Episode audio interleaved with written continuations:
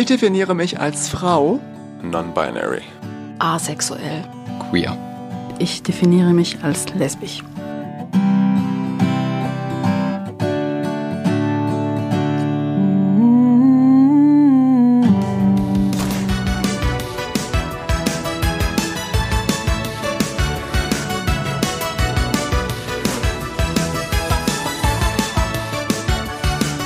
Ich heiße Andrea, ich bin 48 Jahre alt und äh, ich lebe seit 20 Jahren in Freiburg. Ich bin Krankenschwester von Beruf und ich definiere mich als asexuell.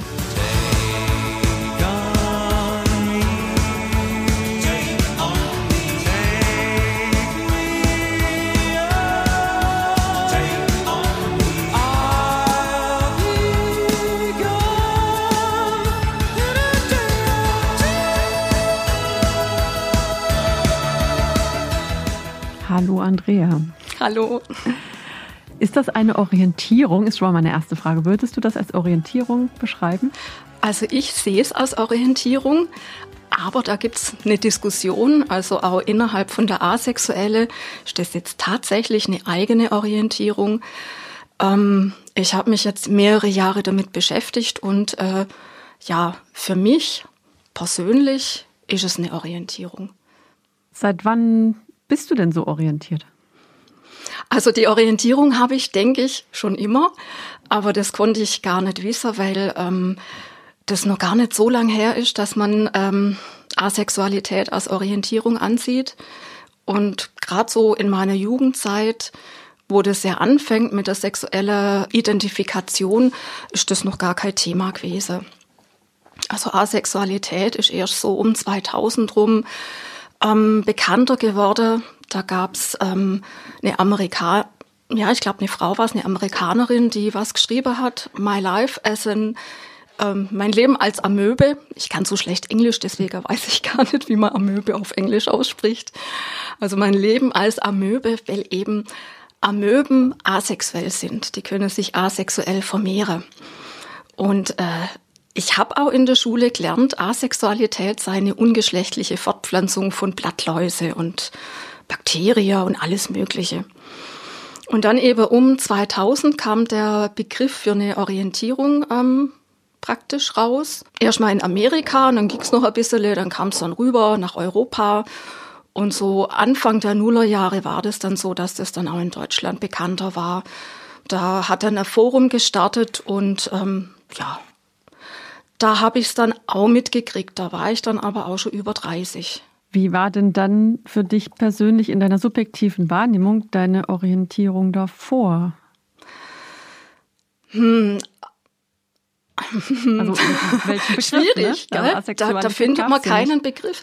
Also ich wusste ja, dass ich mich in Jungs und Männer verliebe. Also ich bin ja asexuell heteroromantisch. Das heißt, ich habe so romantische Empfindungen einem männlichen Geschlecht gegenüber. Weil die Asexualität, da gibt's also eine Unterkategorie. Es gibt ähm, einige, die sind aromantisch, also die haben auch gar kein Bedürfnis nach einer partnerschaftlichen Beziehung. Also gleich welches Geschlecht, das Bedürfnis ist gar nicht da. Und äh, dann gibt's die heteroromantischen und die ähm, biromantischen gibt's auch noch und die homoromantischen. Also das fächert sich auch nochmal auf in verschiedene Unterkategorien. Eigentlich wie bei der normalen Sexualität, die ja auch Bisexualität und, und Homosexualität hat, gibt's das bei ähm, Asexuellen eben auch. Und bei mir, also ich wusste ja, ich verlieb mich mit Herzklopfer, Schmetterlinge im Bauch und eben auch Wünsche nach einer Partnerschaft. Aber das Sexuelle hat mich ja immer abgeschreckt. Also da hatte ich aber keinen Begriff dafür.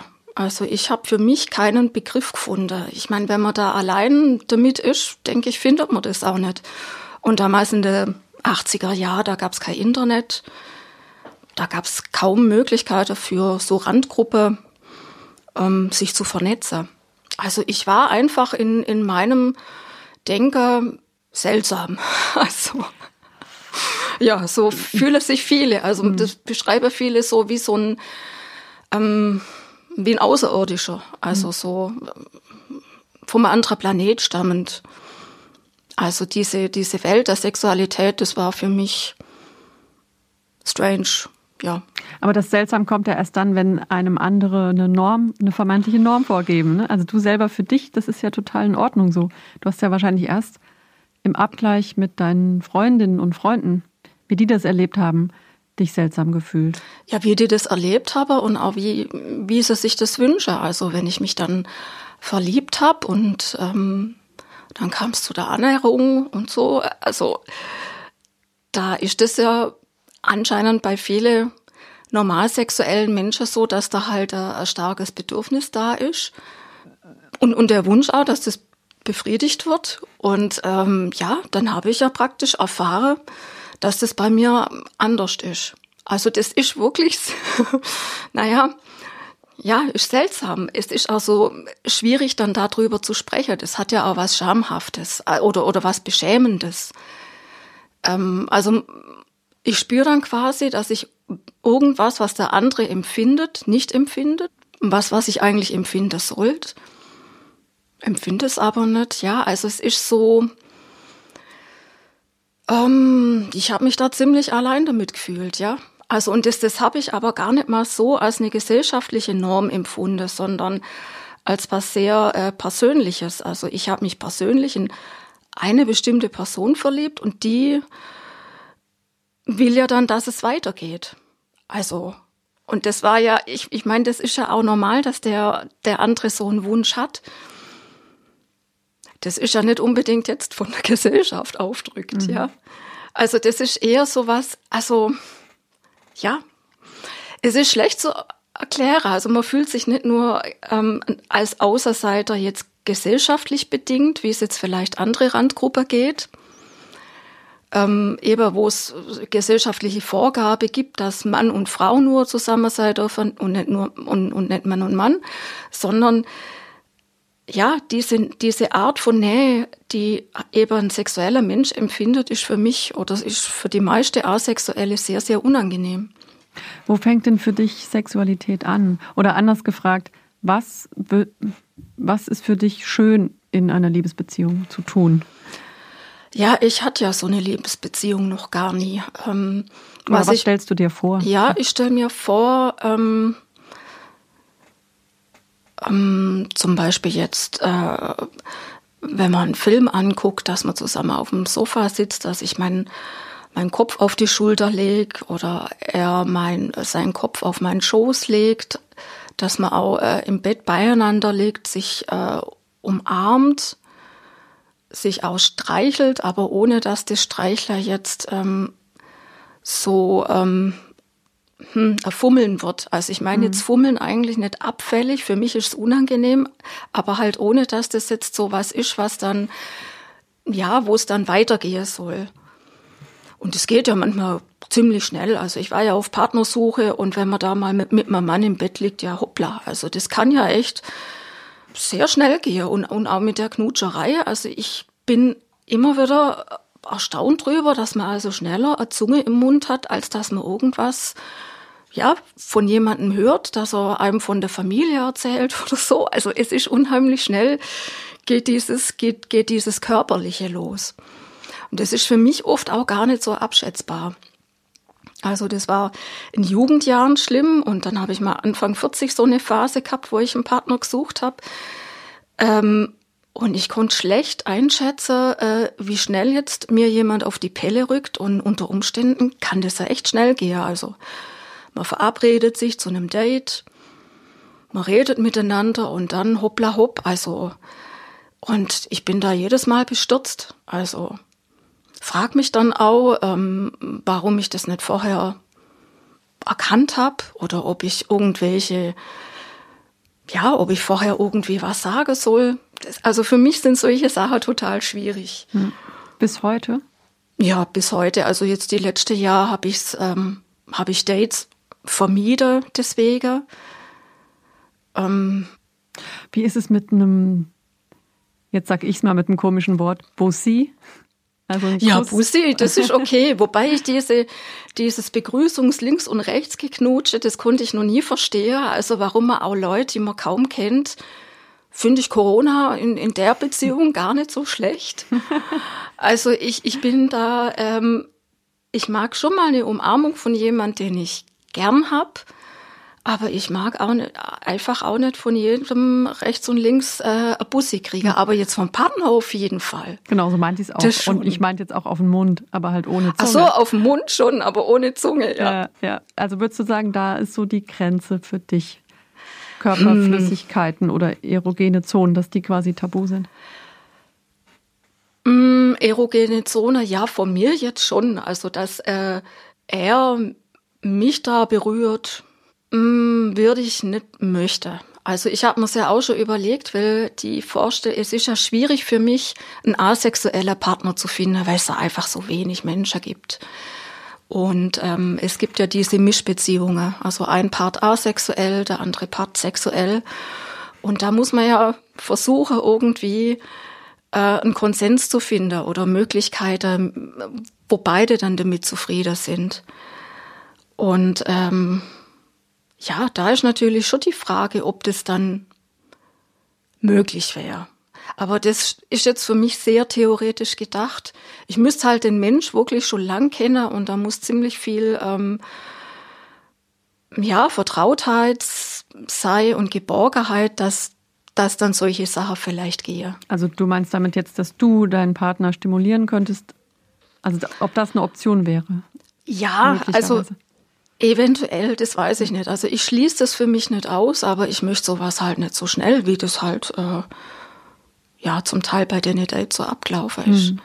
Und du mit deinem Körper, also ist es so, dass, dass du da auch gar nichts, also gar nichts Sexuelles empfindest?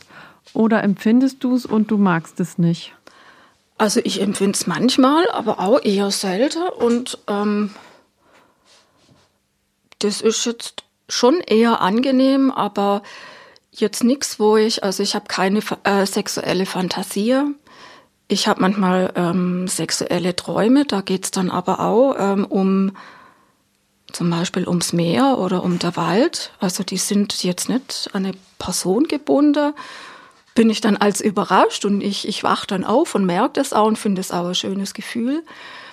Aber das hat jetzt für mich, also das ist sicherlich im Körper, was da abläuft, ist das sexuell, aber es hat halt keine, wie soll ich sagen, also das ist jetzt kein Geschlechtsverkehr mit, mit einer Person. Also ja, das ist irgendwie halt ein, Gefühl, ja, ohne ein Gegenüber und ohne, dass ich mich jetzt da irgendwie stimuliere. Ja, also funktionieren tut's, aber es ist mir, ist mir jetzt auch nicht so wichtig. Also ich bin total verrückt nach Tomate und ein Teller Spaghetti ist mir da wirklich lieber.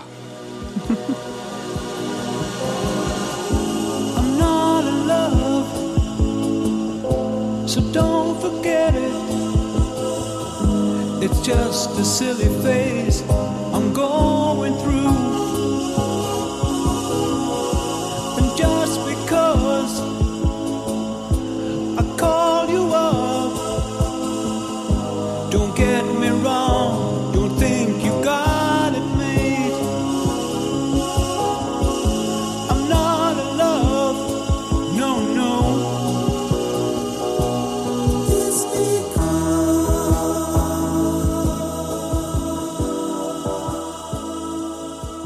Bei mir hat es jetzt auch gerade ein bisschen geklingelt beim Stichwort Träume, weil dann sind wir im Unterbewussten und dann kommen ja sofort die ganzen äh, die ganze psychoanalytische Schule, die ja, glaube mhm. ich, auch da eher dazu neigt, das zu pathologi pathologisieren. Korrigier mich bitte. Also die da wirklich auch et noch etwas unprogressiv ist oder äh, konservativ. Freud lässt grüßen.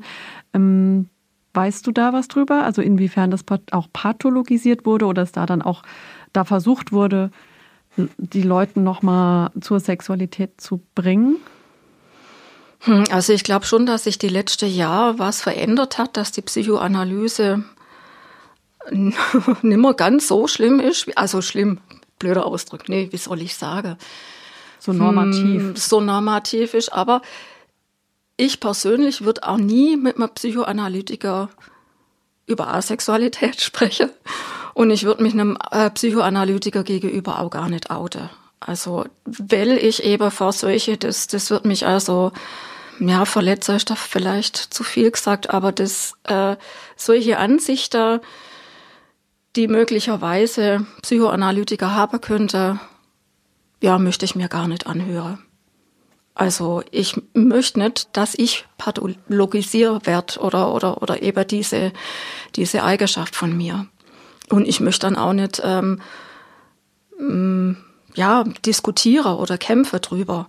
Weil ich denke, wenn jemand seine Ansichten hat, dann hat er die. Also ich bin da halt, was Psychoanalytiker angeht, eh.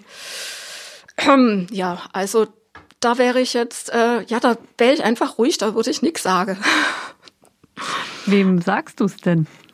Oder wem hast du es bisher Ähm, gesagt? Ich habe schon einige von meine ähm, Bekannte gesagt, auch einige von meinen Kollegen, dann meine, meiner Mutter sehr früh. Also ich gehe schon offener damit um, aber auch bei, bei manchen Leuten denke ich, nee, ich möchte es nicht sagen.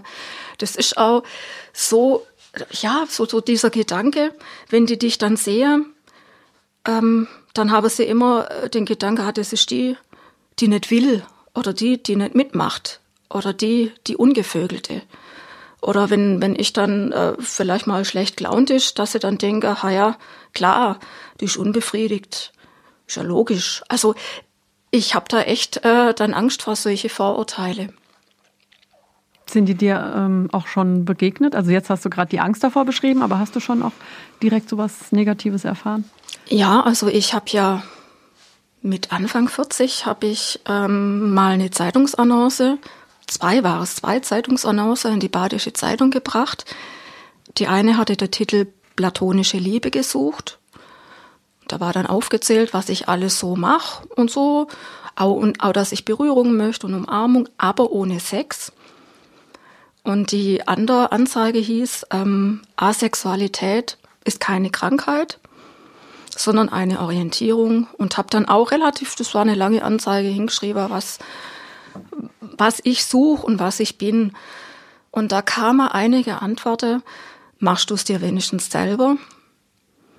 Holst du mir wenigstens einen runter? Das ist doch keine Liebe. Ähm, wenn du jemanden brauchst, äh, der das Schloss vor deiner Muschi knackt, dann sag Bescheid. Und ähm, ja, wenn man so einen Brief aufmacht und liest es, also ich fand's grauenhaft. Ja, das ist schon eine Form von Hate Speech. Ja. ja, ich kannte mich halt mit sowas nicht aus, also Hate Speech und so. Ich bin wenig im Internet unterwegs. Deswegen war es eine Zeitungsannonce und es waren ja auch Briefe, die man aufmacht. Und ich bin halt auch, ich bin es nicht gewöhnt, dass ich solche, dass ich solche Nachrichten krieg. Also mich hatte, ich habe mich da persönlich getroffen gefühlt. Also, aber ich meine, die haben mich jetzt nicht persönlich gekannt. Mhm. Aber dann halt so die, die Befürchtung, ja, dass halt Menschen, die mich kennen und, und hören das dann von mir, dass die dann vielleicht solche Sachen denken.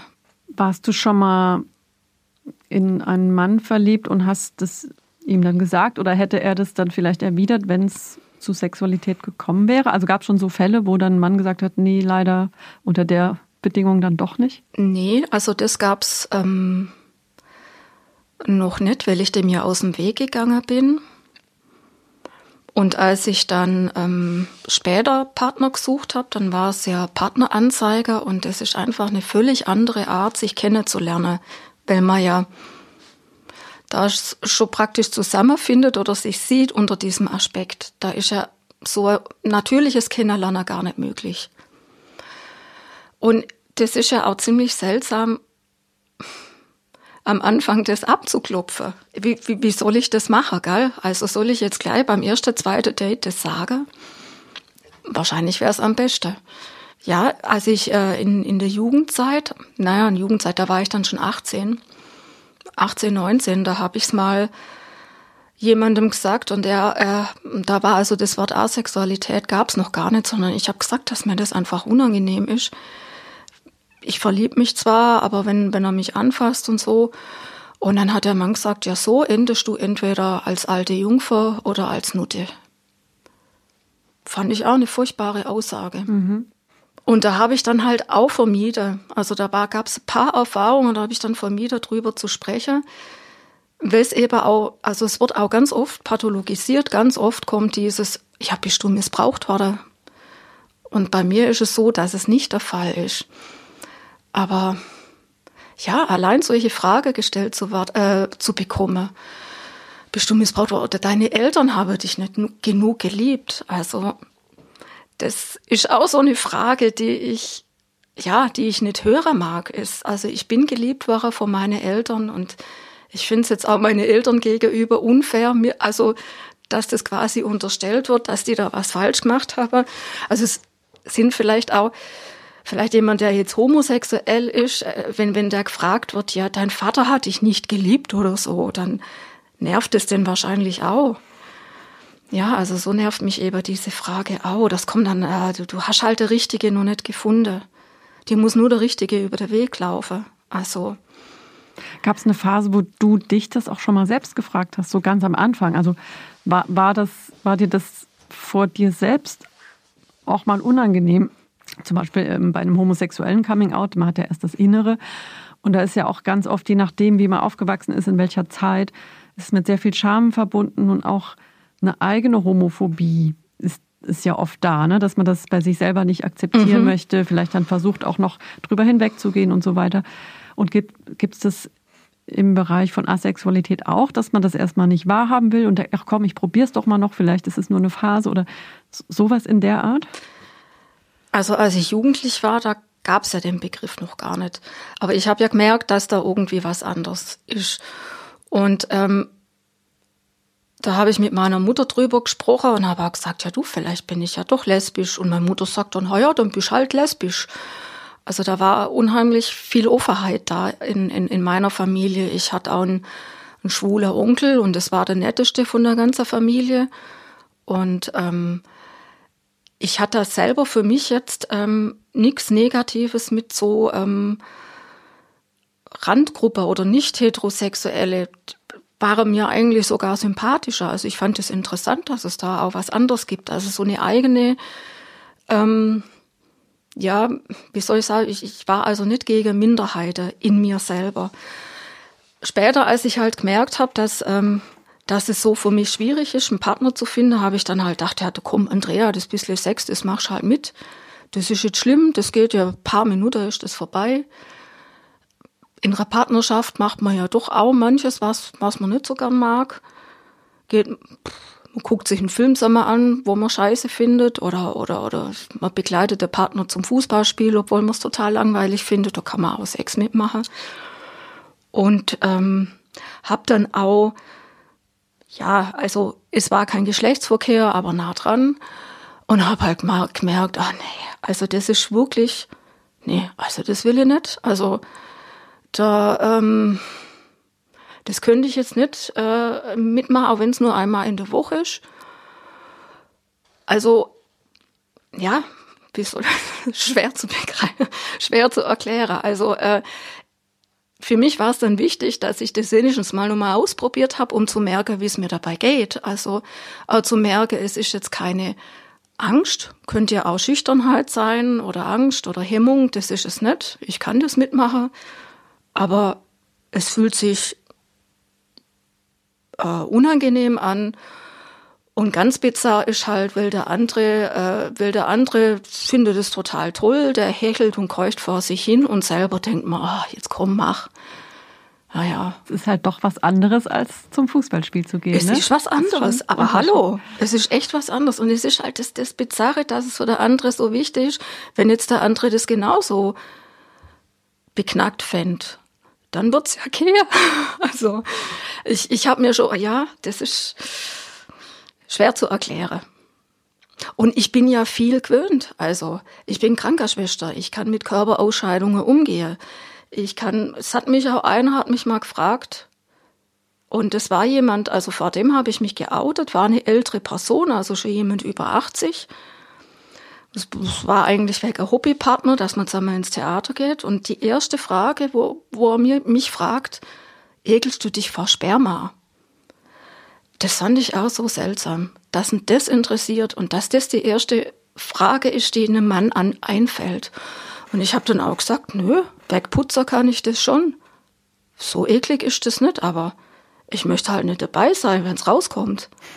Also, und das sind mir andere Sachen, also Urin oder Kot lieber. Also, das, das ist auch eine gute Antwort. Ja, also von dem her, ja, das ist für mich bizarr. Ich weiß noch, ähm, es war also, glaube ich, jugendlich war ich, glaube, und da hat auch mal jemand, äh, also es sind ja 80er Jahre, nur ohne Internet und, und die Homosexuelle haben sich da ja auch noch nicht so geoutet und da hat mal jemand Homophobes zu mir gesagt, das ist ja so widerlich, dass die der Penis in der Arsch reinstecke. Und dann habe ich auch gedacht, das ist doch gerade egal, wo man den reinsteckt. Also so für mich, weil für mich ist, ist das jetzt, also das ist für mich jetzt einerlei, vorne, hinter. Also das schneidet man nachher raus. Das ist jetzt ein bisschen der. Ja, dein Les muss drin, ich weiß. nee, also von dem her, es ist, ähm, das, das ist für mich also als asexuelle Person gesehen, ähm, ist, ist das das gleiche. Also ich weiß schon, dass das unterschiedlich, also dass das einen Unterschied hat, aber ich sehe da keinen. Nee, aber genau, also du hast so ein bisschen die Objektive und da sieht man mal, wie stark das so erlernt ist, was geht und was nicht geht. Also was ein guter Sex ist und was kein guter oder ein erlaubter ja. Sex und ein nicht erlaubter Sex. Und für dich ist das ja alles wirklich das, das gleiche in grün. Genau. Also außer natürlich, wenn es jetzt irgendwie, wenn, wenn jemand äh, verletzt wird oder so, das oder der es nicht will, das ist natürlich dann für mich auch nicht okay. Drove the night toward my home, the place that I was born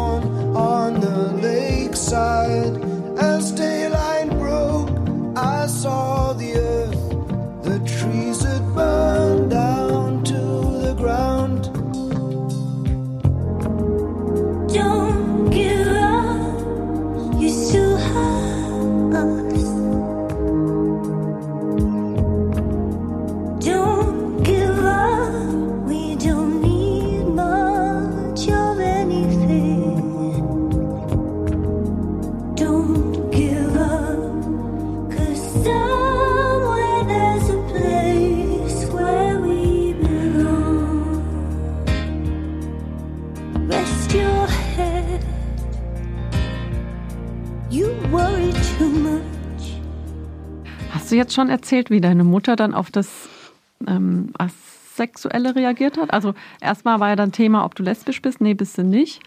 Und dann? Wolltest du dich dann ins Kloster schicken? Oder? Nee, meine Mutter nicht, aber andere. Es, ich habe mich mal äh, über, es gibt Gleichklang, das ist so eine Partnervermittlung. Und da habe ich mich mal mit einer homosexuellen Frau äh, getroffen und die sagt dann zu mir ganz wirklich, und ich habe ihr vorher geschrieben, ich bin asexuell. Und es ging um Freundschaft, nicht um Partnerschaft. Warum gehst du nicht ins Kloster? Da habe ich gedacht, hä? Ich meine, ich bin nicht mal gläubig. Und ich könnte gar nicht so reglementiert leben. Also, dass man bei Kloster gleich an Sex denkt oder nicht Sex, das finde ich total beknackt. Ich meine, die Menschen gehen doch nicht ins Kloster, um jetzt keinen Sex zu haben. Vielleicht war es vor ein paar hundert Jahren tatsächlich ein Schutzmechanismus, das würde ich nicht ausschließen. Ja, ja, doch, doch. Also das kann ich mir auch durchaus, ich, das schon vor ein paar hundert Jahren wäre ich vielleicht doch eher ins Kloster gegangen. Ja, auf jeden Fall. Aber, ähm, aber jetzt ja nicht. Und die hat es ja, also das war schon ein bisschen herablassend gemeint, glaube ich. Nee, also Frauen sind da nicht unbedingt sensibler als Männer, was das Thema angeht. Ähm, nee. Glaube ich, ja, ich, ich weiß es nicht. Ich weiß es nicht. Also ich habe halt mehr negative Erfahrungen gemacht mit ne Männern, aber es gibt auch Frauen. Also ich habe auch von Frauen äh, so dieses, ähm, ja, eben wie mit der eine homosexuelle Frau oder andere Frau, ja, du, du musst nur noch der Richtige finden. Und ah ja, das geht dann schon noch so ein bisschen auf von oben herab zum Teil. Also so mitleidig, so halb mitleidig und, und ja, das, das, ja, denn das wirst du schon, du kommst da auch noch dazu. Hm. Reden wir vielleicht am Ende mal jetzt nochmal über so die, die guten Seiten oder mögliche Partnerschaften. Also was ich jetzt zum Beispiel gar nicht weiß, ist, wie sieht es denn hier in Freiburg aus, wo du lebst? Ist da, gibt es eine Community, gibt es da Plattformen, gibt es da einen Stammtisch? Also wie kommst du hier mhm. so zurecht? Also es gibt einen Stammtisch, den ich auch selber organisiere. Und ähm, ja, da treffen sich so alle fünf, sechs Wochen ungefähr, es sind halt wenig, acht Leute. Ähm, es ist auch so, die asexuelle Community, die ist ja eh winzig. Man nimmt ja an, dass ungefähr ein Prozent asexuell ist. Das ist schon mal wenig. Und von dem einer Prozent wissen es auch einige immer noch nicht, dass sie asexuell sind. Und von dem einen Prozent gibt es ja auch etliche, die sich jetzt gar nicht so treffen möchte. Also diese Le äh, die Leute, die bereit sind, ähm, sich irgendwie zu organisieren und ähm, zu ähm, engagieren, die sind halt eh relativ wenig. Und dann gibt's auch, und dann müsste sie natürlich erstmal finden, ähm, aha, da gibt's ja was. Also die müssen uns erstmal suchen, dass sie uns finden. Ja, genau. Aber wir sind ja zumindest mal zu acht. Und dann ähm, seit, also dieses Jahr hat es ja jetzt leider wegen Corona nicht geklappt, aber letztes und vorletztes Jahr hatte man einen Stand ähm, beim CSD, einen Infostand. Das war toll, also das hat mir richtig Spaß gemacht. Äh, den organisiere ich auch. Da gibt's einen Verein, der heißt Aktivista, der eben für die Sichtbarmachung des asexuellen Spektrums sich stark macht. Ja, und dann gehe ich noch zu paar andere Stammtische, vor allem in Baden-Württemberg, nach Tübingen, nach Stuttgart, nach Karlsruhe und Heidelberg. Also es macht wirklich richtig Spaß. Das ist eine tolle Sache, wenn man dann mit, mit Gleichgesinnte spricht. Zum Teil sind die Gleichgesinnte aber auch wieder anders. Also es gibt da einige non-binäre Personen, die ja dann wieder andere Themen haben. Aber es macht ja Spaß, man kann sich austauschen. Lernt man wieder dazu. Gibt es da dann auch äh, schon Pärchen innerhalb der Community, die ja sehr klein ist? Ja, also da hat sich zum Teil, habe sich auch Pärchen gefunden durch Stammtische. Aber für dich war noch nicht der Richtige dabei. Nee, aber ich mache das auch nicht wegen der Partnersuche. Also am Anfang habe ich schon gedacht wegen Partnersuche, aber da bin ich ziemlich schnell abgerückt, weil das so, finde ich, für mich hat's ähm, hat es dann eingeengt. Also wenn ich dann denke, ah, mal gucken, ist da ein Mann da, fand ich Nee, also das sehe ich jetzt, für mich ist es Stammtisch. Also das ist, ha, gibt's vielleicht neue Leute und mal gucken, was man spricht. Also für mich hat es jetzt gar nicht so diesen, diesen Partneraspekt. Du hast gerade vom CSD erzählt. Ähm, was, ähm, was ist für dich an dieser Sichtbarkeit so wichtig? Ja, ich finde halt, ähm, dass es ganz viele Leute gibt, die gar nicht wissen, dass sie asexuell sind und die sich irgendwie falsch fühlen. Oder es gibt auch Paare, wo eine Person asexuell ist, ohne das zu wissen und äh, die Partnerschaft dann auch wirklich drunter leidet. Ich meine, die leidet dann wahrscheinlich auch weiter, wenn, wenn man weiß, äh, was los ist, aber dann hat es wenigstens einen Namen. Und ähm, dann kann man können die auch besser mit umgehen. Also ich bin ja in, in einem Forum ähm, aktiv. Avon heißt es, es ist das älteste Forum in, in Deutschland und äh, da gibt's halt auch eine Sparte, wo, wo Paare schreiben und da wird es halt immer wieder Thema. Also dieses endlich weiß ich, was eigentlich los ist, dass ich gar nichts falsch mache. Also das schreibe dann sogar beide ähm, Paarteile. Also dass das Sexuelle ausschreibt, ja, es liegt ja gar nicht an mir. Ich mache nichts falsch. Da, warum die mich äh, jetzt nicht begehrenswert findet. Die ist, das ist jetzt halt eine Orientierung bei ihr. Also ich glaube, die, wenn das sichtbarer oder wenn das bekannter ähm, wird, das dann halt, ähm, ja, das ist für die Betroffene eine unheimliche Erleichterung ja, und der andere Leute schadet es ja auch nichts zu wissen, dass es da auch noch was anderes gibt. Also, das schadet ja niemandem. Gibt es auch sowas wie ein, auf Englisch heißt es Pride, also so ein, so ein Stolz, auf Deutsch natürlich ein doofes Wort, aber also ja, so ein, so ein starkes Selbstbewusstsein nach draußen? Gibt es das schon oder braucht es das noch? Kaum. Also es ist so ein bisschen, ich meine, man ist halt so, warum soll man da stolz sein, egal? Aber ich finde eine Kompensation, ja, ja, glaube ja, ich. es ist genau, ich finde es ja schon schön. Ich habe mir ja auch alle möglichen Sachen, ich bin gerade am Bastler im Moment. Ich dachte, CSD hat nicht stattgefunden, jetzt mache ich für nächstes Jahr, mache ich mal so Sachen mit Häkeln und, und, und alles in eine Farbe. Also wir haben ja eine, auch eine Flagge. Ah, das musst du auch noch Das hat ja auch, erklären, ja, ja, eine Farben. Flagge. Wir haben eine Flagge, die ist sogar, ich finde die schön, aber keiner kennt sie. Ich finde ja witzig, die kennt ja so gut wie keiner, nur die Asexuelle. Und wenn man die manchmal an, gibt's ja so Verkaufsstände, die, die verkaufen, da hängt die oft falsch rum. Sieht man auch dran, die ist einfach nicht bekannt. Also wie sieht sie denn jetzt aus? Oben schwarz, dann grau, dann weiß und dann lila. Also es symbolisiert ober schwarz ist asexuell, grau ist die Graustufe. Es gibt nämlich auch Grey Sexuality. Das ist ja, das ist so eine Zwischenform. Weiß sind die Sexuelle und lila ist die Community. Und ich finde die Farbe schön. Ah, die sieht echt schön aus. Und man kann auch bei der Klamotte, also schwarz, grau, weiß, lila, da kann man echt viel machen. Vielleicht erkennt man sich so ja dann auf der Straße, wenn man so angezogen ist. Ja, äh, hm, ja, wobei je nachdem. Ich meine, schwarz-grau, das haben relativ viele und lila ist auch manchmal Mode.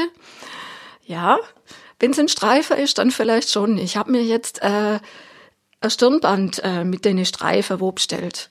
Mal gucken, ob mich mal jemand anspricht. ja, Naja, so wie halt der Regenbogen. Warum genau, nicht? genau, eben. Wobei da soll es ja natürlich auch drin sein im Regenbogen. Und du bist ja auf die Kampagne aufmerksam geworden, eben durch unsere Plakataktion vom, vom letzten Mal. Und da ist dir nämlich was aufgefallen. Genau. Also ich habe die Plakate gese gesehen, die ich ja echt richtig toll finde, diese Gesichter. Das hat mich voll angesprochen. Hingelaufen, geguckt, ah, da geht's um ähm, ähm, Sichtbarkeitmachung und auch sichtbar in Freiburg. Das fand ich schon toll, der Titel. Und dann gucke ich, wie das Kürzel ist und sehe LGBT, äh, jetzt weiß ich gar nicht mehr genau, wie es heißt, aber auf jeden Fall fehlt das A. Oder das A ist nicht. Und dann habe ich gedacht, also ich war richtig enttäuscht, dass das A fehlt. Und dann habe ich äh, im Internet eben jemand angeschrieben und dann hieß es ja klar, Asexualität gehört auch dazu. Und ich wäre auf jeden Fall dafür, dass bei so einer Abkürzung das A auch drin ist. Ja, Ja, finde ich auf jeden gut. Fall, weil sonst wäre es ja auch nicht sichtbar und Sichtbarkeit ist wichtig. Eben. Und ich finde schon, also Asexualität ist unsichtbar. Da hat auch eine Amerikanerin ein Buch geschrieben, äh, Invincible Orientation.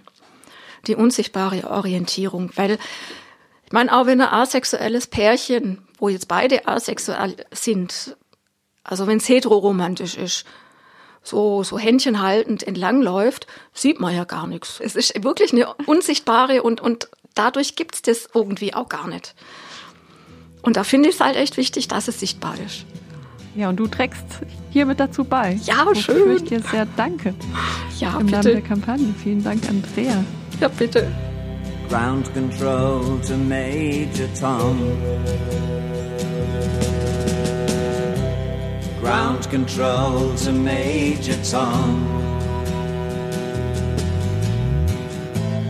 Take your protein pills and put your helmet on. Sichtbar in Freiburg, ein Projekt von Fluss e.V. und Radio Dreieckland. Fotos von Severin Poti. Six. Commencing countdown engines on. Check ignition and may God's love be with you. Abonniert uns über die Homepage www.sichtbar-in-freiburg.de oder über die gängigen Streaming-Portale.